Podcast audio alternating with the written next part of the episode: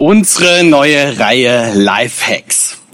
Was sind eigentlich Lifehacks? Lifehacks, so schreibt Wikipedia.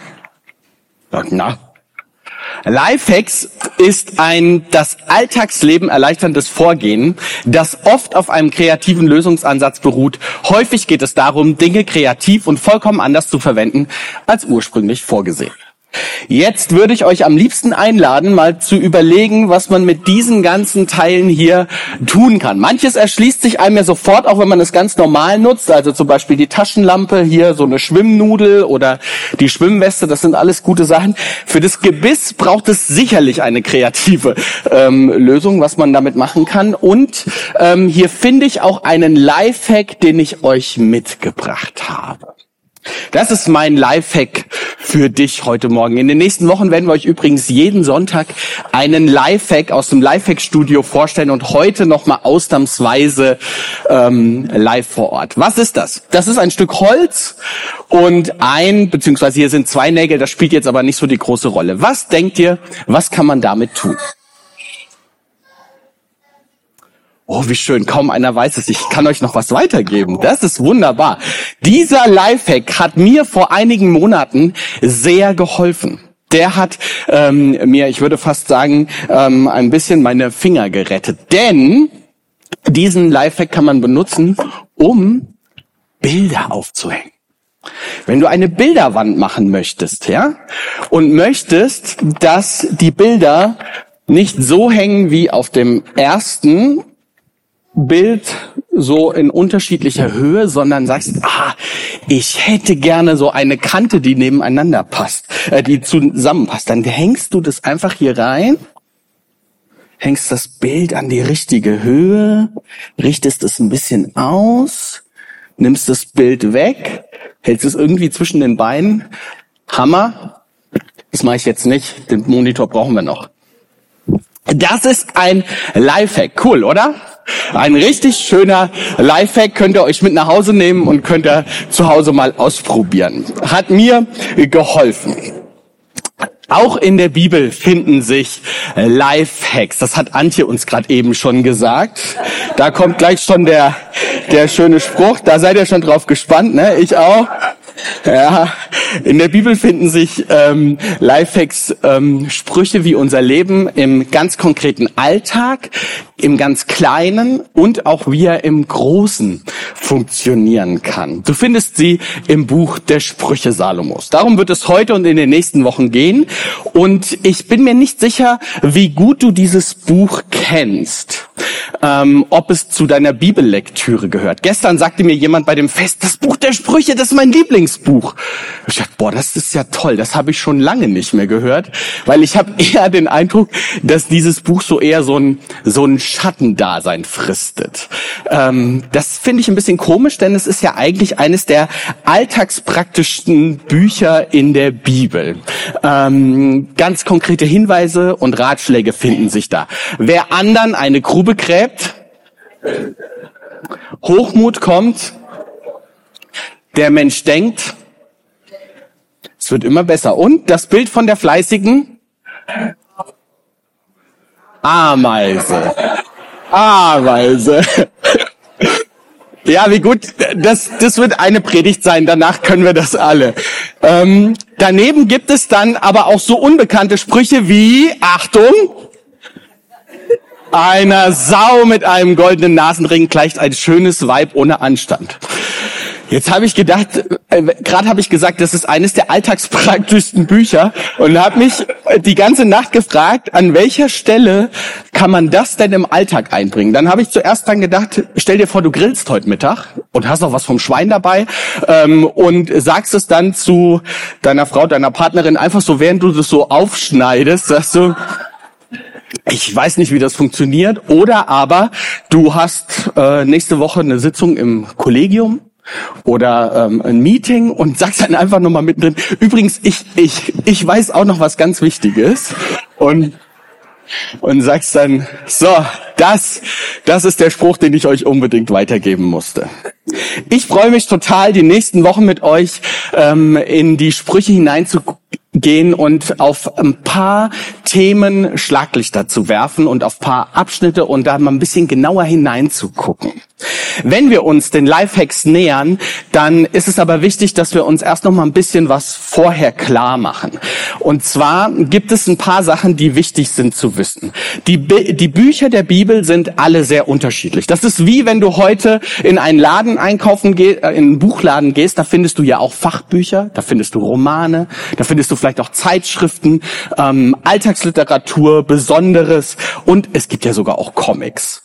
In der Bibel gibt es Abschnitte, in denen Geschichte erzählt wird. Wir haben gerade die, die Lebensgeschichte von Elia im Detail angeguckt. Oder aber, ja, ganz besonders die Geschichte von Jesus Christus auf unserer Erde. Dann gibt es, dann gibt es Bücher, die enthalten die Gesetze und Gebote. Vielleicht erinnerst du dich noch an die Predigtreihe mit den zehn Geboten. Dann wiederum gibt es, gibt es Briefe für Gemeinden und für Gläubige. Und dann gibt es Poesie. Poetische Abschnitte. Lieder. Gedichte, in den Psalmen zum Beispiel. Und auch die Sprüche gehören dazu, die sogenannte Weisheitsliteratur. Wenn du das Buch der Bücher, äh, wenn du das Buch der, wenn du das Buch der Sprüche durchliest, wirst du entdecken, das ist, das ist keine Geschichtsliteratur. Also das lässt sich nicht so lesen wie ein Roman. Und das sind auch keine Gesetzestexte. Und das ist auch kein Brief an eine Gemeinde, in der, in der der Schreiber deutlich macht, was das Leben und Sterben von Jesus für mich und für dich und für uns als Gemeinde für eine Bedeutung hat. Nein, das ist, das ist etwas Poesie mit, mit, mit Bildern, mit, mit Rätseln, mit lehrreichen Gedichten. Einen kleinen Abschnitt habe ich euch mitgebracht, der das so ein bisschen zum Ausdruck bringt. Frau Weisheit hat ihr Haus gebaut. Eine Eingangshalle mit sieben Säulen errichtet. Zum Fest hat sie ihr Vieh geschlachtet, ihren Wein mit Gewürzen vermischt und ihren Tisch für die Gäste gedeckt. Das ist voller Bilder. Wie schön. Literatur mit Poesie. Und ich finde, das ist ein großes Geschenk. Gott spricht uns Menschen, seine geliebten Menschen, nicht nur auf eine einzige Art und Weise an. Nicht nur ähm, mit, mit einer Form, sondern auf ganz unterschiedlichen Ebenen will er mit dir und mit mir ins Gespräch kommen. Und es geht ihm auch nicht nur darum, dass wir entdecken, was wir äh, zur Rettung brauchen und damit wir das ewige Leben ähm, ererben. Wie gut, dass das in der Bibel steht. Aber Gott hat noch viel mehr mit uns vor. Mit dir und mir will er das, dass dein Leben heute schon gelingt. Das zweite, die Sprüche sind voller Kunst. Da ist jemand, der hat richtig Lust an Sprache gehabt. Und die Hebräer, die hatten so einen ganz besonderen Spaß daran, Sachen parallel zu formulieren. Entweder sind sie ergänzend oder gegensätzlich. Also ein kluger Sohn macht dem Vater Freude, ein dummer Sohn bereitet seiner Mutter Kummer. Damit ist jetzt auch gesagt, dass der dumme Sohn auch dem Vater Kummer macht und der kluge Sohn auch der Mama natürlich Freude macht. Das ist ein Gegensatz und trotzdem unterstützt sich unterstützen sich die beiden Paare, die beiden Aussagen zu einer großen. Das musst du immer mitlesen. Weisheitsliteratur ist, ist Ausdruck von Freude an Sprache. Und manches davon werden wir auch noch entdecken. Und das dritte, und das ist mir das Wichtigste, in, in dem Buch der Sprüche, in der Weisheitsliteratur geht es um gelingende Prinzipien. Man kann Sprüche missverstehen. Man kann sie nämlich als ein Versprechen oder so als eine Art Garantie verstehen. Wenn man, wenn man jetzt eine einzige Aussage absolut setzt. Also ich habe da einen Vers für euch ausgesucht. Pläne, die nicht besprochen werden, scheitern. Mit vielen Beratern besteht Aussicht auf Erfolg. Das bedeutet, jeder Plan, den du dir machst, müsstest du mit sehr vielen Leuten besprechen. Stell dir vor, du liegst morgens im Bett und planst deinen Tag. Aufstehen, frühstücken, fertig machen, arbeiten, essen, Pause, nochmal was arbeiten, genießen, wieder schlafen gehen. Und du sagst, ich kann nicht aufstehen, bevor ich diesen Plan nicht mit, mit ein paar Leuten besprochen habe. Dann besprichst du ihn mit ein, zwei Personen und denkst, na ja, aber vielleicht bleibe ich liegen, äh, vielleicht kommt ja noch jemand vorbei und sagst noch mal mindestens zehn. Es kann passieren, dass du gar nicht aufstehst, sondern den ganzen Tag liegen bleibst, weil die Leute kommen gar nicht vorbei. Ähm, und dann stimmt wahrscheinlich das andere Sprichwort, viele Köche verderben den Brei. Also Vorsicht davor, einzelne Aussagen absolut zu setzen. Denn oft ist es in den Sprüchen so, dass das einzelne Thema, was in dieser Aussage besprochen wird, an einer anderen Stelle in dem Buch nochmal besprochen wird. Und diese verschiedenen Blickwinkel ergeben zusammen ein extrem differenziertes Bild. Sprüche beschreiben keine Garantien sondern Prinzipien. Das heißt, sie beschreiben Alltagsweisheiten, sie beschreiben etwas, was funktioniert, etwas, was gelingen soll. Aber es gibt Grenzen, wo es eben nicht funktioniert. Das ist genauso wie bei meinem Lifehack, den ich euch heute Morgen gezeigt habe. Der wird in vielen Fällen helfen, ein Bild aufzuhängen. An vielen Stellen wird er dir richtig, richtig eine Hilfe sein. Aber es gibt Situationen, in denen er nicht hilft. Wenn du zum Beispiel dein Bild ganz in die Ecke hängen willst, ja, dann kannst du das Ding nicht mehr benutzen. Oder wenn der Nagel viel zu kurz ist. Oder wenn der Rahmen gar keine Aufhängung hat, dann wird's eh schwierig mit dem Aufhängen. Genauso ist das mit den Sprüchen. Sie helfen in aller Regel an ganz vielen verschiedenen Stellen unter normalen Umständen. So, so viel der Vorbemerkungen. Jetzt rein in den ersten Abschnitt. Wir fangen ganz vorne an, Sprüche 1, 1 bis 7. Da steht, in diesem Buch stehen die Sprichwörter, stehen Sprichwörter von Salomo, dem Sohn Davids, dem König von Israel. Sie dienen der Weisheit und der Bildung und helfen dazu, scharfsinnige Reden zu verstehen. Durch sie kann man sich Bildung erwerben und ein gutes Leben nach Recht und Ordnung führen. Durch sie werden unerfahrene Menschen klug und junge Menschen erlangen Wissen und Besonnenheit. Wer bereits in der Weisheit erfahren ist, soll weiter zuhören und sein Wissen vermehren. Und wer seinen Verstand zu gebrauchen weiß, soll wie ein Steuermann sein Leben lenken. So lassen sich Sprichwörter und Gleichnisse deuten, Worte von Weisen verstehen und ihre Rätsel lösen. Die Ehrfurcht, mit der man dem Herrn begegnet, steht am Anfang von allem Wissen. Nur Dummköpfe schätzen Weisheit und Bildung gering. Es sind Sprichwörter von Salomo, dem Sohn Davids, dem König von Israel. Salomo wird als ganz junger Mann König und Gott sagt ihm, du hast eine Bitte frei, was wünschst du dir von mir? Und Salomo, Salomo bittet Gott, gib mir ein verständiges Herz. Und Gott sagt, ja, das ist ein guter Wunsch. Ich werde dich zum weisesten König, zum weisesten Menschen aller Zeiten machen. Einer, der salomonische Urteile sprechen kann. Du kannst es in 1. Könige 3 nachlesen. Da kommen zwei, zwei Frauen zu Salomo, zu dem König. Und sie haben ein Kind und es ist die Frage, wem gehört dieses Kind? Und die beiden streiten miteinander und der König soll ihnen jetzt sagen, wem gehört das Kind? Salomo lässt ein Schwert holen und sagt, zerteilt das Kind in der Mitte, dann hat jeder eine Hälfte. Das klingt ziemlich makaber, aber Salomo ahnte, dass die echte Mama vermutlich sagen wird, bevor das Kind stirbt, gib es lieber der anderen. Während die andere sagt, nur zu. Und so wusste Salomo, wer die richtige Mutter ist. Was für ein weiser Mensch. Was für eine coole Herangehensweise. Was für ein tolles Urteil. So wäre ich auch gerne. Wie werde ich weise? Das ist meine Frage, über die ich heute mit euch nachdenken will. Wie werde ich weise? Dafür ist es wichtig zu wissen, was ist denn eigentlich Weisheit? Ich weiß nicht, ob du darüber schon mal nachgedacht hast, aber Weisheit gilt für mich als einer der positivsten Begriffe, die es überhaupt gibt. Hast du schon mal was von einer negativen Weisheit gehört? Ich habe gesucht, ich habe nichts gefunden. Weisheit ist schön, Weisheit ist hilfreich, Weisheit ist gut.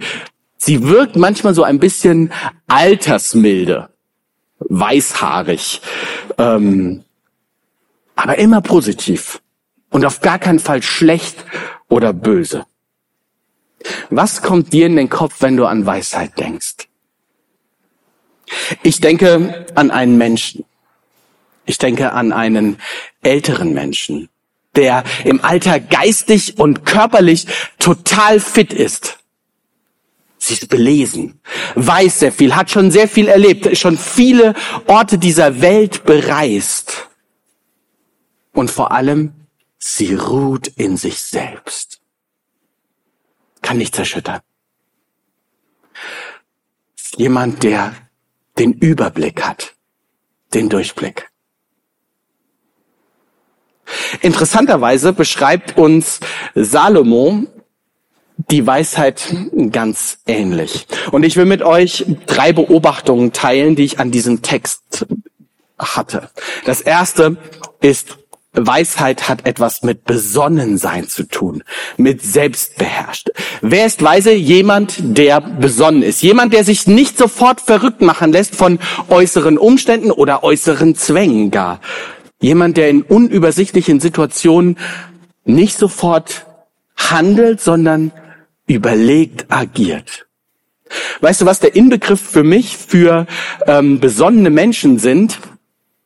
Rettungssanitäter. Ich bin so dankbar, dass es euch gibt. Vor kurzem hatte jemand in unser, bei einem Treffen hier in der Gemeinde einen Schwächeanfall und wurde ohnmächtig. In solchen Fällen ist ja schnelles und, und korrektes, kluges Verhalten gefragt. Also 116, 117 oder 112 wählen. Noch besser. Ich habe das gemacht. Aufgeregt habe ich angerufen. Und was war am anderen Ende? Wer sind Sie? Wo sind Sie? Was ist passiert? Ja, okay, ich schicke dann jemanden los. Okay, der Wagen wurde losgeschickt, ich habe an der Straße gewartet und dann kommen die Sanitäter und anstatt dass die, dass die aus dem Auto rausspringen und sofort reinrennen, mich nur noch so halb fragen, wo müssen wir hin, machen die die Tür auf, holen ihre Tasche raus, ihren Rucksack und gehen nicht langsam, nicht falsch verstehen, sondern, sondern in ordentlichem Schritt, aber eben auch nicht rennend los. Und ich sag, geht das nicht ein bisschen schneller? Aber gleichzeitig spüre ich, Oh, was für ein Geschenk. Ihr beruhigt die Situation so dermaßen und entlastet. Wenn so ein Sanitäter kommt und, und da ist und man weiß, oh, der, der weiß Bescheid und ruht in sich selbst. Gilt übrigens auch für Polizisten, für Lehrer und für, für viele andere Berufe, in denen Besonnenheit besonders ausgeprägt ist. Also weise ist jemand, der besonnt ist, der besonnen auf eine Situation zugeht, zügig, kontrolliert und überlegt. Das Zweite, was mir aufgefallen ist, Weisheit hat etwas mit Einsicht zu tun, mit einer Lernbereitschaft. Wie heißt es da? Wer weise ist oder wer bereits in der Weisheit erfahren ist, soll weiter zuhören und sein Wissen vermehren. Das klingt so einfach, so logisch, so selbstverständlich. Aber zuhören ist ja gar nicht immer so leicht.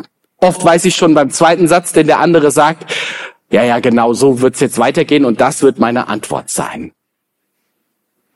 Wer weise ist, soll weiter zuhören. In der vergangenen Woche hatte ich ein Gespräch mit einem guten Freund von mir, der, so erscheint es mir manchmal, in, den, in der Sache der Weisheit mir um Längen voraus ist.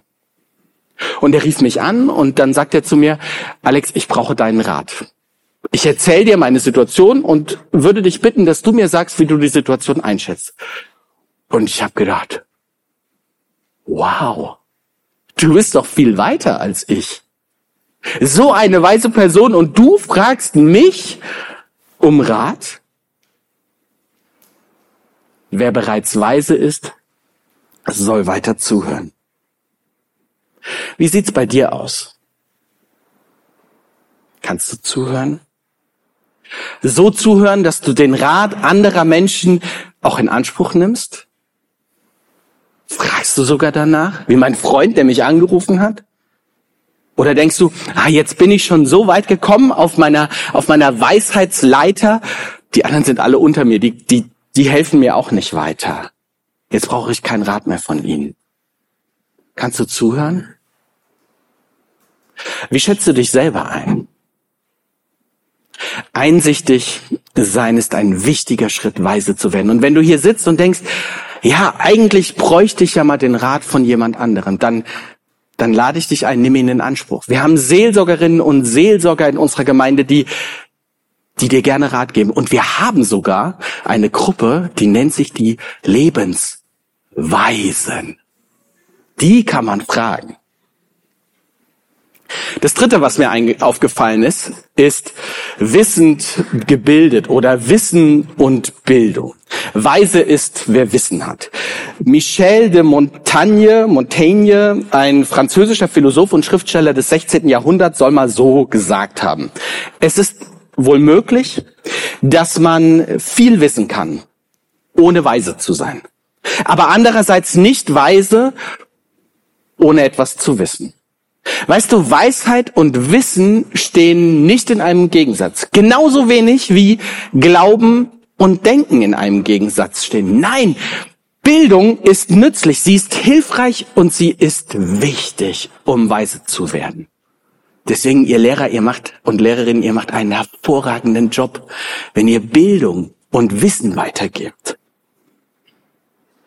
Manchmal erlebe ich unter Christen so ein Denken über Wissenschaft und über Bildung, das sehr kritisch ist.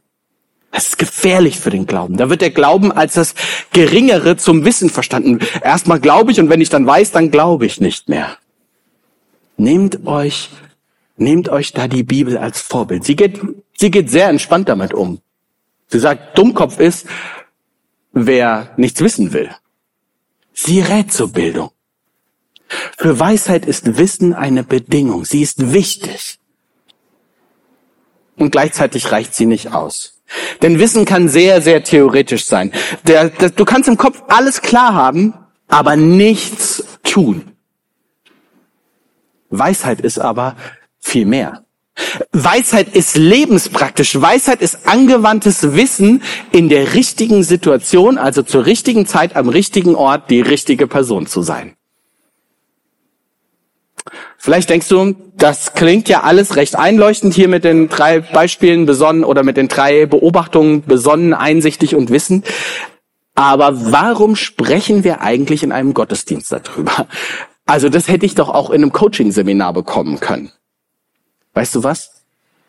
Das stimmt vermutlich. Das Besondere am Buch der Sprüche von Salomo ist, dass vieles nicht spezifisch ausschließlich christlich ist. Diese Lebensweisheiten haben weise Menschen, Juden wie Nichtjuden, durch Beobachtung der Natur und der Gesellschaft aufgeschrieben und zu Weisheiten als Weisheiten weitergegeben. Ich finde das total spannend, dass, dass das in Gottes Wort steht. Gott will also sogar die Ordnungen dieser Welt nutzen, um uns etwas von der Art und Weise, wie er sich unser Leben vorstellt, wie es gelingen kann, um uns davon etwas weiterzugeben. Vielleicht wäre das sogar mal ein spannender Ansatzpunkt für dein Gespräch mit deiner Kollegin, deinem Freund oder deinem Nachbar, wenn du über den Glauben ins Gespräch kommst. Vermutlich nicht umsonst stehen die Sprüche deswegen auch in den Bibeln, die die Gideons immer in den Hotels auslegen. Und trotzdem ist damit nicht alles gesagt. Denn in diesem ersten Abschnitt gibt es ja noch einen letzten siebten Vers und auf den läuft ja alles zu. Die Ehrfurcht, mit der man dem Herrn begegnet, steht am Anfang. Und später nochmal, am Anfang der Weisheit steht die Ehrfurcht. Die Ehrfurcht ist der Beginn von allem. Jetzt ist Ehrfurcht ein ziemlich altes Wort. Was ist damit gemeint? Die Basisbibel, finde ich, hat eine ganz schöne Beschreibung dazu, die sagt, das ist eine Haltung größter Hochachtung gegenüber Gott, die sowohl Bewunderung als auch Erschrecken zum Ausdruck bringt. Eben haben wir das Lied Der ganz andere gesungen und da heißt es ja in einer Stelle, ich staune und ich erschrecke. Genau davon berichtet uns die Bibel, wenn Menschen Gott begegnen. Die Jünger zum Beispiel, als sie mit Jesus auf dem See unterwegs sind und es stürmt und sie gehen fast unter, Jesus stillt den Sturm und die Jünger bekommen große Furcht. Die haben nicht gesagt, Herr Jesus, das war ein richtig cooler Lifehack, zeig uns den nochmal, sondern die haben Angst gekriegt, Furcht, Ehrfurcht, die sind erschrocken. Ehrfurcht ist aber nicht gleich Angst, äh, wie wir sonst Angst haben. Denn Angst, denn Angst hat das Ziel, ganz oft die Dinge zu meiden, sie zu umgehen oder sie zu verstecken. Die Ehrfurcht vor Gott soll wo ganz anders hinführen. Jemand hat geschrieben, angemessene Folge von dieser Ehrfurcht ist nicht Scheu, die übervorsichtigen Abstand zu Gott halten will, sondern Hoffnung. Hier, Psalm 40 beschreibt das. Das werden viele sehen und sich fürchten und auf den Herrn hoffen. In der Ehrfurcht Gottes steckt Hoffnung. Um was braucht unsere Welt mehr gerade als Menschen, die Hoffnung haben? Mitten in Fragen der Klimaveränderung, in Kriegsgebaren, in Hungersnöten, in, in Fragen der Migration, ach und was es nicht noch alles an Fragen gibt, wo Lösungen gesucht werden und viele sagen, es wird alles schlechter und schlimmer werden, wenn da Menschen sind, die sagen, ich habe Hoffnung. Ich habe Hoffnung, weil ich Ehrfurcht habe. Wer vor Gott Ehrfurcht hat, bekommt Hoffnung. Aber was meint diese Ehrfurcht dann? Damit ist, wird zum Ausdruck gebracht, wie unsere Beziehung zu Gott ist.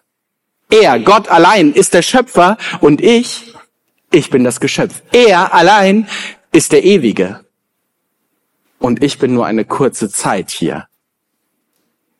Ehrfurcht entsteht dort, wo wir Gottes Liebe und seine Größe und seine Macht irgendwie zusammenkriegen. Anders gesagt, Ehrfurcht bedeutet Gott beim Namen zu nehmen. Gott ernst nehmen. Es bedeutet Gott anzuerkennen als den, der ist, anzunehmen, dass er uns haushoch überlegen ist. Am Anfang aller Weisheit steht die Ehrfurcht vor Gott. Wie kann ich weise werden? Zum Schluss habe ich noch vier praktische Schritte für dich. Wie kann ich weise werden? Das erste, bitte Gott um Weisheit. Die Sprichwörter Salomo sagen es schon, aber Jakobus bringt es in seinem Brief sehr deutlich zum Ausdruck. Wenn einem von euch an Weisheit fehlt, und er schreibt das an Gemeinde, soll er Gott darum bitten, und jetzt pass auf, er wird sie erhalten. Also so bitten wie Salomo, der, der junge König, der darum gebeten hat, Gott schenkt mir Weisheit. Bete zu Gott und sag ihm, Gott, ich brauche das. Und ich brauche das von dir. Und dann investiert Zeit dafür. Lies das Buch der Sprüche, 31 Kapitel. Wir sind jetzt 50 Tage damit unterwegs. Also das kann man vielleicht schaffen, das mal komplett durchzulesen und versuche mit Gott gemeinsam darüber nachzudenken, wie Leben gelingen kann. Das zweite, das klingt ziemlich selbstverständlich, aber ich wollte es trotzdem mal aufführen, weil es das vielleicht nicht ist. In allen Entscheidungen an Gott denken. Hier im Sprüchebuch, erkenne seinen Willen auf allen deinen Wegen so wird er dir den Weg bahnen. Da ist etwas von dieser Ehrfurcht drin. Er ist der Schöpfer und ich bin das Geschöpf. Und in allem, was ich tue, tue ich es auch vor ihm. Ich weiß nicht, wie dir das geht. Ähm, das ist leicht gesagt, in allen Entscheidungen an Gott zu denken. Aber wenn ich meinen Alltag so durchgehe, dann denke ich, hm, da mache ich doch auch ganz schön viel alleine. Nimm dir Zeit, mit Gott deine Themen zu besprechen. Und gerne mit dem Buch der Sprüche, denn das ist für den Alltag höchst relevant und interessant. Versucht das doch mal in der kommenden Woche, Gott in mehr Entscheidungen mit einzubeziehen als in der vergangenen Woche. Und das Dritte, das ist so ein bisschen ein Schlüsselpunkt. Da schreibt, ähm, da steht in dem Sprüchebuch: Mein Sohn verachte nicht die Maßnahmen, mit denen der Herr dich erzieht. Widersetzt sich nicht, wenn er dich zurechtweist. Denn so geht der Herr mit einem Menschen um, den er liebt. Er erzieht ihn wie ein Vater seinen Sohn, den er gern hat. Darin steckt, dass Gott uns liebt und dass er uns gern hat. Darin steckt aber auch, dass Gott eingreifen möchte. Also mit Gott die eigenen Themen zu besprechen, bedeutet nicht zu sagen, Gott, so und so sieht's aus und das habe ich jetzt so vor und danke, dass du das auch gut findest. Sondern mit ihm das tatsächlich zu besprechen und und ihn eingreifen zu lassen. Das ist nicht so leicht.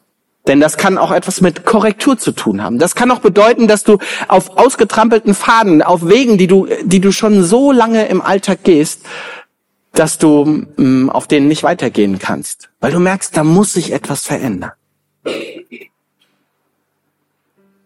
Und mein letzter Punkt, den habe ich Jesus im Zentrum genannt.